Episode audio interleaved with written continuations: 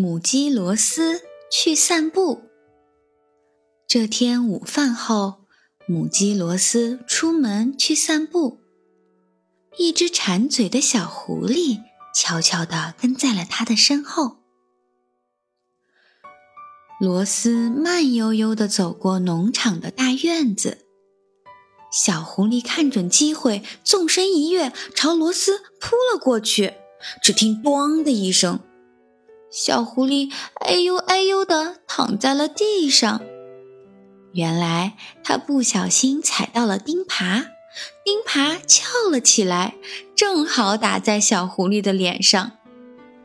哎呦，真疼呀！而这一切，罗斯毫不知情。他仍然慢悠悠地散着步，来到了美丽的小池塘。小狐狸静悄悄地在罗斯身后，心想：“这下肯定能逮住你。”池塘周围的青蛙、小鸟还有蝴蝶急得一阵呱呱啾啾乱叫。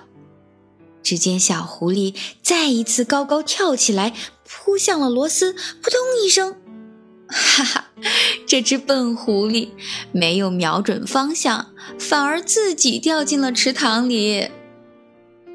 母鸡罗斯呢？它仍然什么都不知道，还在慢慢的散步呢。罗斯来到了干草堆上，它抬起翅膀，对山羊大叔打了声招呼。趁此机会，小狐狸再次发动进攻。它嗖的一声跳了起来，狐狸爪子差点儿就够着螺丝了。结果扑哧一下，干草堆是蓬松的，根本承受不住狐狸的重量，一下子全塌了。小狐狸也摔到了地上，眼冒金星。再看看母鸡罗斯。他还是什么都不知道，走得越发的雄赳赳、气昂昂。罗斯经过农场的磨坊，这里是把小麦变成面粉的地方。小狐狸躲在罗斯后面，悄悄地跟了上去，越来越近，越来越近，它马上就要抓住罗斯了！哎呦！一大袋面粉从天而降，正好砸在小狐狸身上。抓鸡行动又失败了。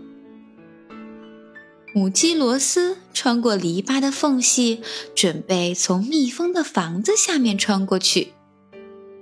小狐狸不死心的想要再试一次，它用尽全身力气，高高的跳了起来。谁知道？篱笆下面刚好停着一辆小推车，狐狸掉到了推车上面，小推车滚动起来，小推车失控了，小推车带着狐狸撞到了蜜蜂们的房子，蜂房全倒了。